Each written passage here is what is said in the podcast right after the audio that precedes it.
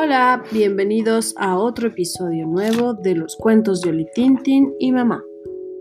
Hoy les leeremos un poema del libro que se llama Emma y el silencio por Laura Escudero Tobler y Roger Yacasa. Emma y el árbol. En el roble pequeños cuencos alojaban frutos dorados. En otoño cayeron.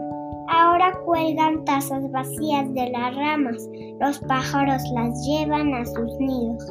Beben sola montones y cuentan a sus hijos historias de lo que brotaba de nuevo de la lluvia, de la quietud de la quietud de las flores abriéndose mientras se abren, de cuando las hojas tienen sueños de barco y esperan vientos que las lleven sobre acantilados de nubes y bosques de anémonas azules.